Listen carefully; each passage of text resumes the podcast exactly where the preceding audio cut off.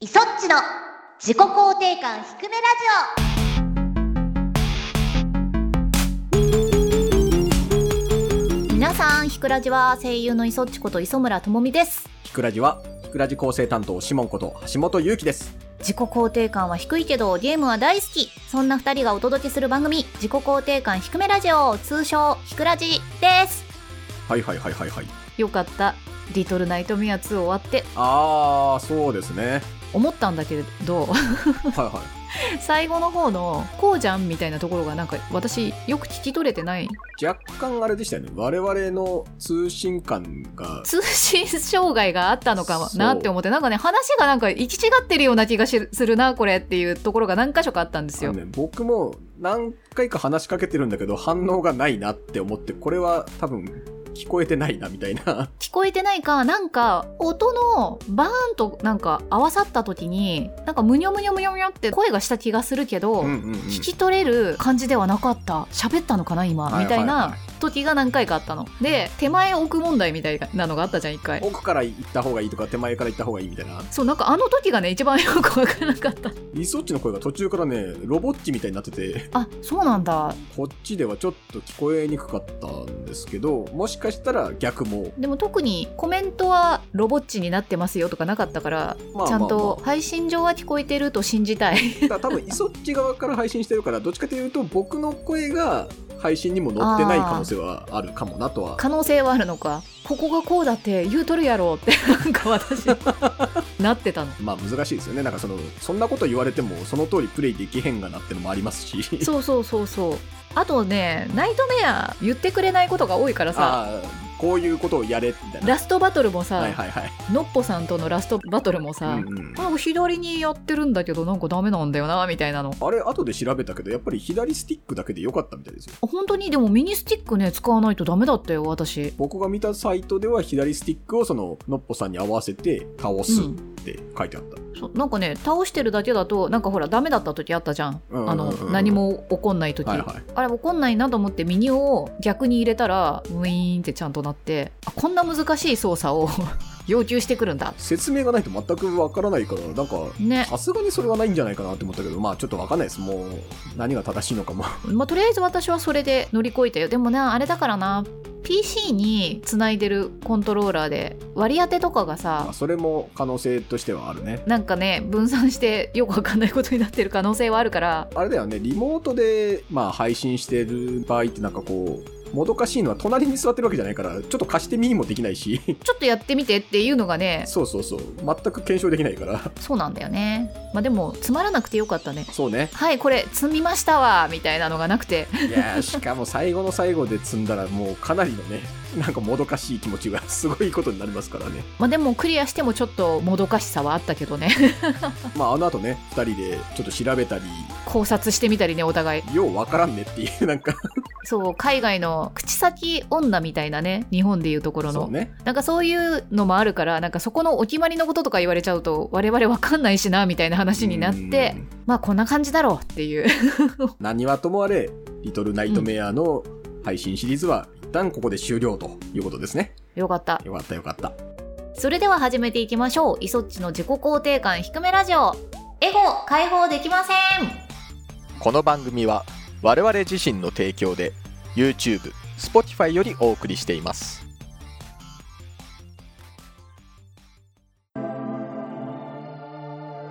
オひくらじ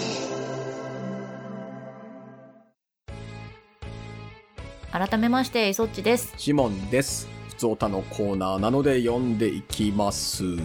ひくらじネーム、元気なまゆまゆさんからいただきました。ありがとうございます。ありがとうございますひくらじは、ひくらじグはラジ、はいつも楽しい低空飛行ラジオありがとうございます。せっかく1周年なので、ひくラジをシャープ0から聞き直していたのですが、その時に一つ気づきまして、うんシャープ1で初めて紹介されたお便りの方と、シャープ56の1周年企画の最後のクイズ、過去エンディング後は除くの投稿された方が一緒でした。ほう一人で、なんかエモいなーって思って急いで送信フォームに来ました。もし狙ってやっていたとしたらさすがシモン氏、略してさすしもと叫ばずにはいられません。これからもラジオ楽しみにしています。ではでは、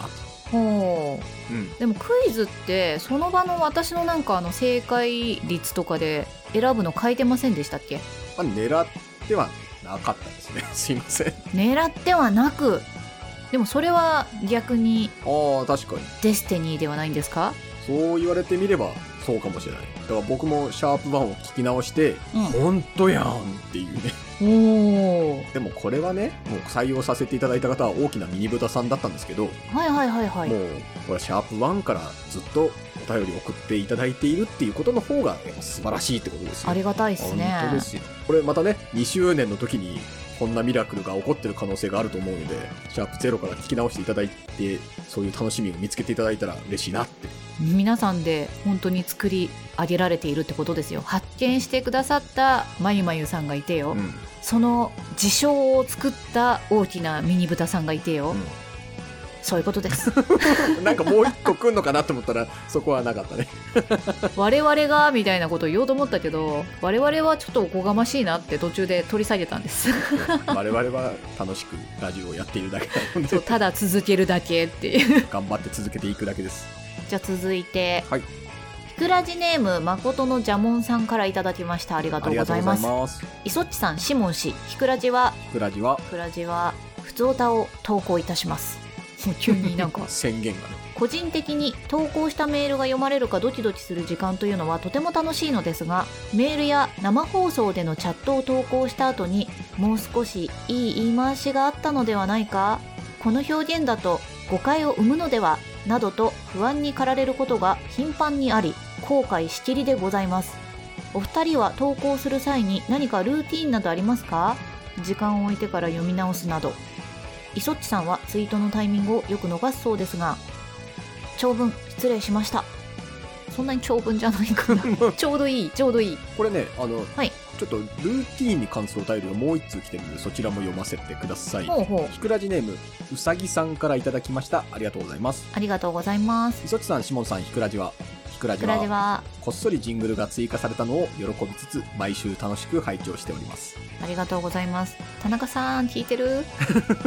自分は気に入ると毎回同じものを買ってしまう癖があるのですが最近も会社の売店で出社した後寝ぼけながらキャベツ太郎とカゴメの野菜生活を買うのが長い間ルーティン化してました、うん先日なんとなく今日はなんかいいかなと違うものを買ったら売店の店員さんにいつものセットじゃなくていいんですかなんかあったんですかと突然話しかけられてかなり挙動不審になりましたかっこ笑いうんお二人は特に意識してないけどルーティン化してることはありますかではでは夏が迫ってきた暑い日が増えてきましたがお体をご自愛くださいますようにとちょっとルーティンの前にキャベツ太郎とカゴメの話をしていいです かここかどうぞあのはビスコを2つ絶対毎日買ってコンビニのい、うん、店員さんにあだ名をつけられるかみたいななんか実験をした記事を読んだんですけどそれを思い出しま したルーティーンに戻しますとはそんなになんか意識してないけどルーティンしてることってないかもしれないわかんない意識してないから意識してないのかい、うーもんなるほど今ちょっと小泉環境大臣みたいになりましたけ どそこちょっと触れがたい話です ね意識してないけどルーティーンだったりとかこっちの方があれですかね SNS とか投稿するときにはいはいはいはいなんかルーティーンこれに限らずルーティーンみたいなのってイソチの中であったりするんですかとりあえず土曜日か日曜日にお風呂掃除は絶対したいみたいな欲はあるあよく入った後にうん毎日バスタブクレンジングを私はこすらない洗浄ってやつをやってるんですけどはい排水口をバラバラにして洗うっていうのを1週間に1回は絶対したいんですよへえでそれは土日のどっちかでありたいのなるほどなんかそれはルーティーンっていうかなんか何なんだろうねわからんけどあんまりほらなんか排水口をバラバラにしてうんうん洗うのってめんどくさいじゃん面倒くさいねでもやんないとうん例えば大掃除の時とかにはいはいはいああやってなかったからこんなに汚れがこびりついちゃって大変だみたいになるのが嫌なの。でこう枷をね自分に課してるわけですよ。完成こうなんていうのかな習慣化してしまえばいいんだっていうあーはーはーはーなるほどねこう何でもそう 全部嫌なことは全部習慣化してこうちょっとずつやっていけばうんうん嫌なことがドカッと来ないよって思ってる人なの。でなぜ土日かっていうとほう土日の夕方なんとなく掃除が終わった後に出てくるとコナンが始まってるとか なんか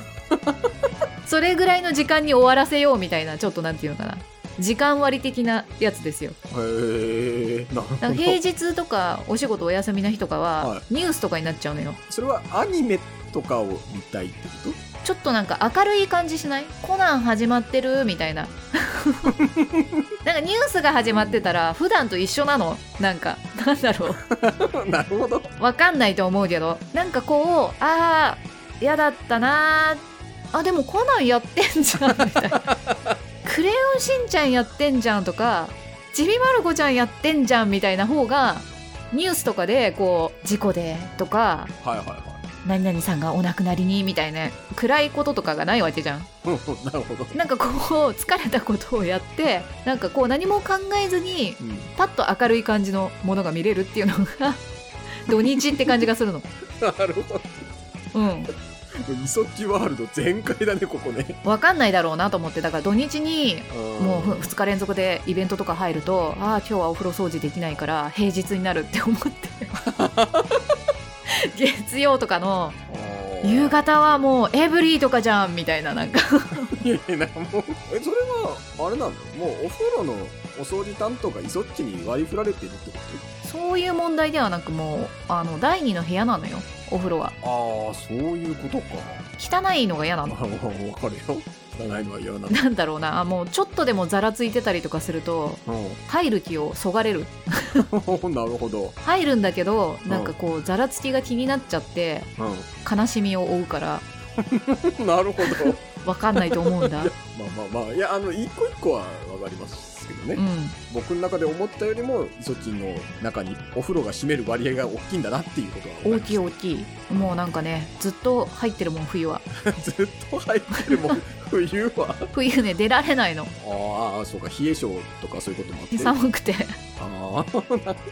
なんかようわからんななるほどねまあまあ、うんでもさっきのほら嫌なことはそうやって習慣化しちゃおうって思ってるってことはもしかしたら今出てこないかもしれないけどルーティンが多いんじゃないですかね そうかもしれない。朝4時にリングフィットやったりしてる。それはね寝た方がいいかもしれないなんで4時か聞いてくださいよ。あの、リングフィットね、ソシャゲと一緒で4時にね、はいリセットされんの。何がリセットされるの日にちあ。今日もみたいなやつかそう。で、ショックでさう、んまたお会いしましたねって言われるのよ。えー、そうなんだそれ全然知らなかったなだから、4時超えないとカウントされないから、 いやだからもっともっと早い時間にやんなさいよリングフィットでも朝に仕事行く前にリングフィットはしたくないのよ汗かいちゃったりとかしてはあ、はあはあお風呂入んなきゃいけないじゃんそうするとシャワーを浴びないといけなくってでもまたお風呂に合流してきたけどそうするとなんかほら普通に化粧をしてご飯を食べて出るより時間がかかってしまうからは何かあった時に困るじゃんあ、ただちょっと待ってくださいその理論でいくと何ですかイソッチはリングフィットを4時ぐらいにやってその後お風呂入ってるんですかいそうですやもうすごい昼夜逆転がすごくない今そうなのよ今今あそうなのよだからあの早く寝たい時はもうリングフィットを諦めるしかなくて仕事とかでだってもうさ1時とかにやってもカウントされないんだもんあの今日何日目のにカウントされないからあーなるほどああもうこんなことでカウントされないことが原因で私はやらないんですよリングフィットってなってるなんかねあれやってくれればいいのにね自分でこの時間にリセットしたいみたいなのをねまあまあまああれでしょだって集まれ動物の森でも同じような問題に直面してるもんねでもさ「集まれ動物の森」はさ、う同じ時間で別にさリセットみたいのはないじゃんいやでも夜お店開いてねえとかって言ってたじゃ空んいてない空いてないんだよ 結局イソッチの生活に合わせると夜にそのなんだったら半日ずらしたような設定になってた方が都合がいいってことでし24時間のねコンビニにすればいいのにねたぬき商店はょ また、であと洋服作ってるお店もうんネットショッピングできるようにしてほしいんだよ な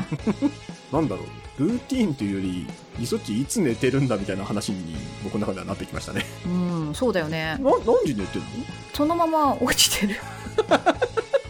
何それだってあの朝うんあのほらシモン氏がはメッセージとか送ってくるじゃないですかこの編集がどうのこうのってい朝は送ってないよ朝は送ってるって朝っていうかあのうんうん多分、うシモン氏が寝る時に送ってたのを私が朝見てる、ああそうだ僕イソッチは2時ぐらいには起きてんだろうなと思って2時とかには送ってるうん、で7時とかに返したりとかしてるでしょ、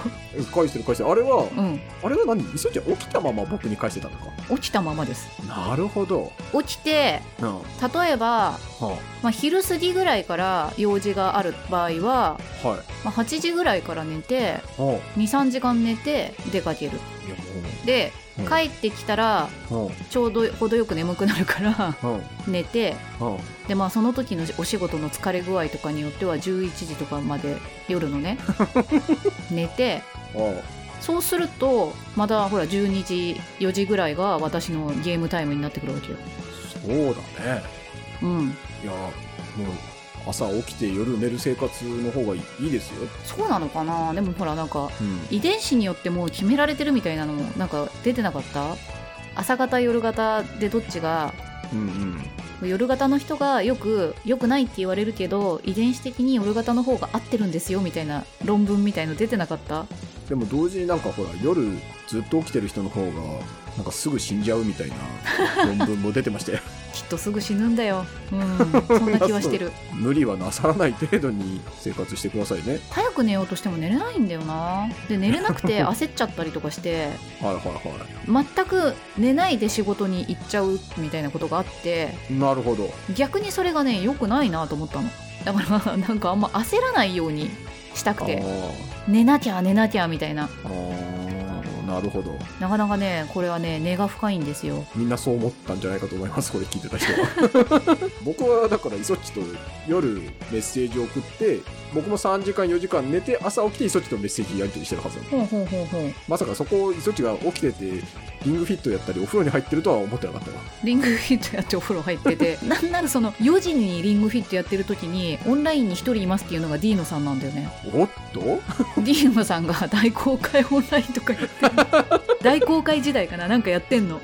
俺もすごいねみんなえディーノさんこの時間やるって思ってちょっとびっくりしてさいやでもそれそっちもそう思われるそうかディーノさんからもう「おいそもそっちさん朝からリングフィットすごいな」みたいに思われてる のかリングフィットの方がなんならすごいなって思われると思う よまだ大公開時代をのんびりやる方がまだ合ってるそうだね寝転がりながらねやってるのかかなとかね そう眠れなくてちょっと触ってんのかなって感じがするけどねリングフィットも完全 リングフィットもバリバリ体動かしてるしもうね片足で立ったりとかねスクワットしてるわけだもんねなんでしょうねもうルーティンの話からだいぶそれていきましたけど、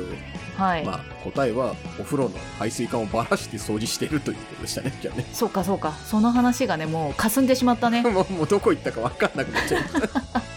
たくさんのお便りありがとうございましたそれでは今週のコーナーに行きましょうあのときめきを再び思い出公開ネット検索時代になぜか見つからない思い出の作品を私、イソッチ所長がリスナーさんと一緒に探すコーナーです。久しぶりはい本日も一件捜査依頼が来ているんですけども、まあ、その前に、ちょっと今募集してる依頼改めて振り返りましょうかはいはいはいはい。はいじゃあまず1個目はシャープ16、えー、ひくらじネームいそっちさんからの依頼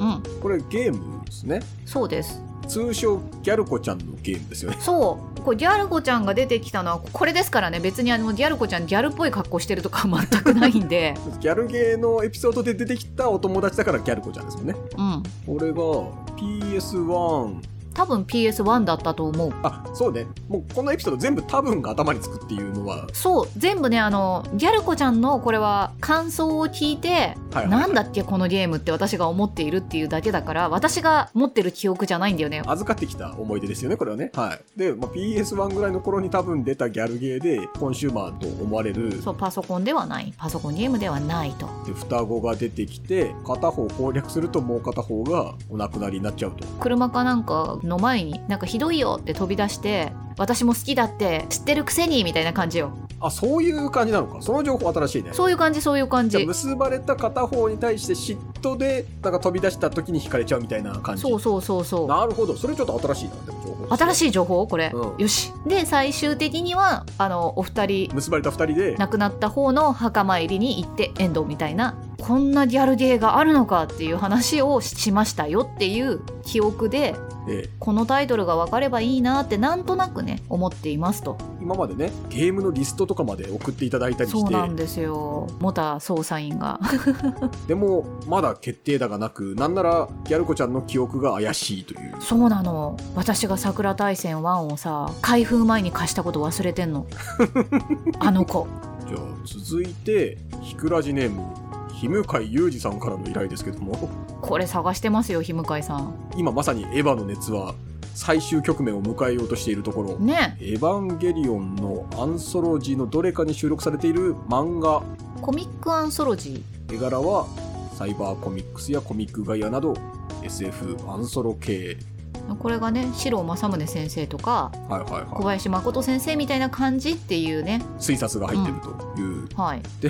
エヴァの乗り手たちがなんか歴戦の勇士たる風格を持ち下品なアメリカンジョークを放つとこれなんか一冊買いましたよねでも情報をもらって金海さんは早速購入したっていうで違いましたって言ってたなんか1と2リバイバルされたみたいな感じそうそうそううそうそれをなんか1個にまとめたみたいなやつを買って違ったんだよね確か難しいよねアンソロジーってだって第2版とか出ないでしょうきっと売り切りでしょう家に眠ってたとかっていう方がいらっしゃらないとなかなか出てこないそうなんだよねエヴァのアンソロすごい買いあさってたわみたいな方がいたらね本棚を見てほしいそうですね 続いて3つ目はいこちらもひくらじネームいそっちさんからの依頼ですけど これバイト先のお友達が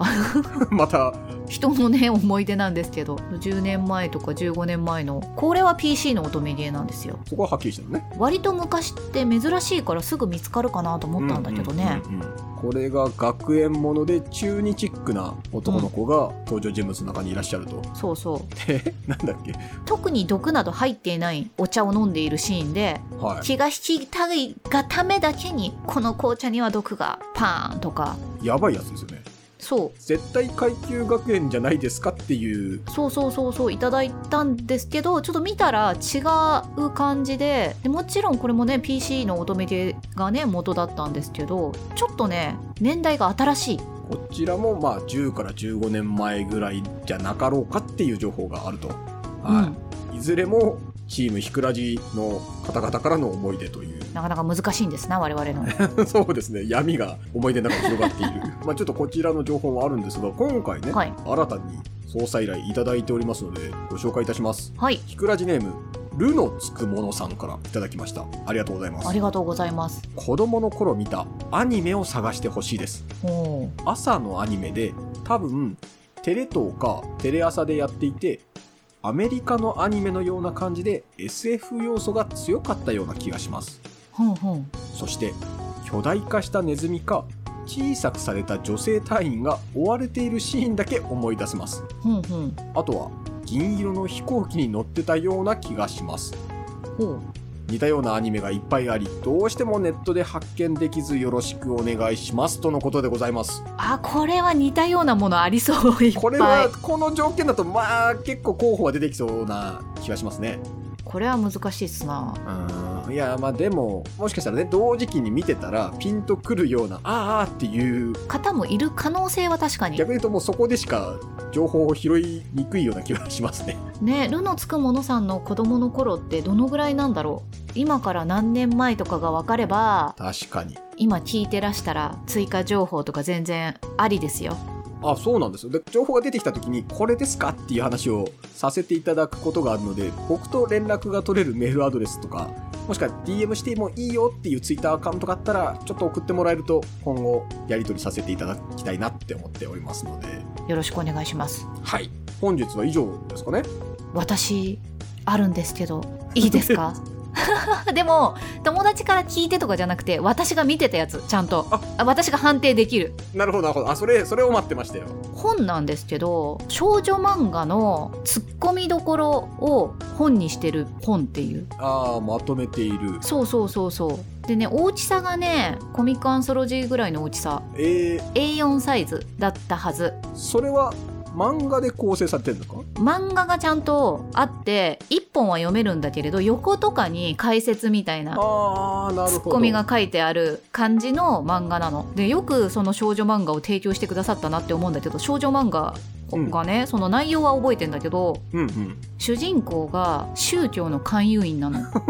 もうこっからもうツッコミが入ってるわけよはいはいはおおよそし少女漫画の主人公とは思えない設定とか書いてあっていうんでもなんか実在してるのよその少女漫画はあその本のために書かれたんじゃなくてどっかにあったやつを採用してるんだそうそうそうそうすごいなそそれれにツッコミを入れてるっていう本なのよええー、面白いだからなんかその元のを書いてらっしゃる方もよくこの漫画に 漫画を提供されたなって思って読んでたんだけれど、なるほどまあ、それが全部やらせでしたとかだったらちょっとわかんないけど ねはいはいはい絵的には本当に昔の少女漫画の絵は「ガラスの仮面」とあかああーはいはいはいはい「ベルサイユのバラ」とかはいはいそういう感じの絵柄ででもホラーものなのよねなるほどなんで主人公がその勧誘に行って話をちょっとさせてくださいみたいなことを言うんだけれどうん 断られるわけでもちょっとだけ家に入れてくださいみたいになって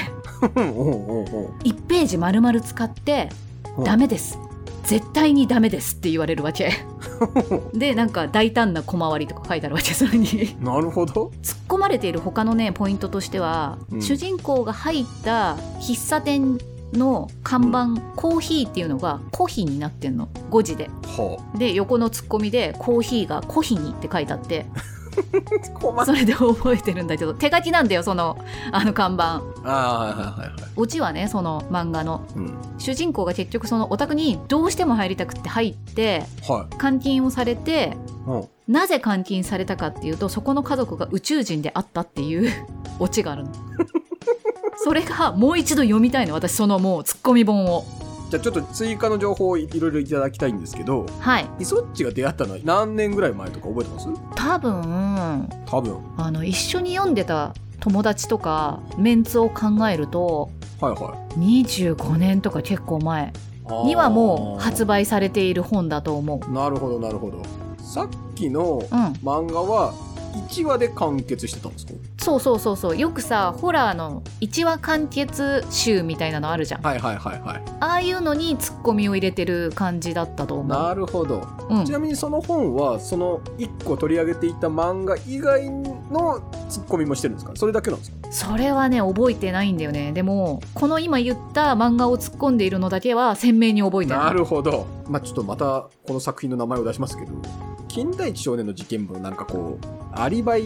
の穴を突き込むみたいなのあったじゃないですか、はいはいはいはいうんうんなんかああいうノリですかね、なんか既存作品にそういうノリだと思うツッコミをう入れるってのは多分そういうことですよねん、そういう感じだと思多分流行っううんてたんだろうなきっとそういうのはそんな気がするなうーんその原作の情報だけ教えてもらうだけでもそうだね原作の情報をたどればそれを突っ込んだ本でなんかが多分出てきますよねね出てきそうな気がするいやこれはまたあれですねなかなかニッチな操作情報ですけれどもあれもう一回読みたいんだよないやそうだねそれちょっと面白そうなうん、では改めてこちらの案件そして迷宮の中をさまよい始めている 3案件へのですね情報をお待ちしています捜査中の情報は公式アプリでも掲載しているのでぜひそちらの方も見てくださいね以上思い出公開捜査でした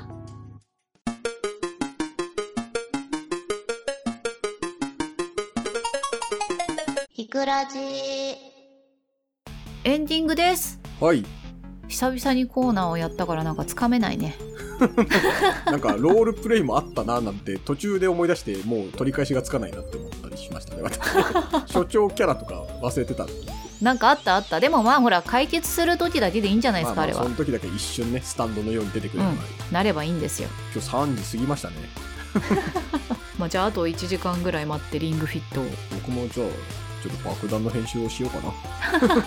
爆弾なあれどうなんですか 皆さんお楽しみいただけてるんですかねお楽しみいただけてるんじゃないですかわからないですけど。毎週3本うん。編集してアップすることがこんなに難しいとはって思ったりとかしてね。そりゃ私もピザトーストが周回遅れになりそうになりますよ やばい1年経とうとしている始めてからいやーやばいねやばい。難しいんだよねあの編集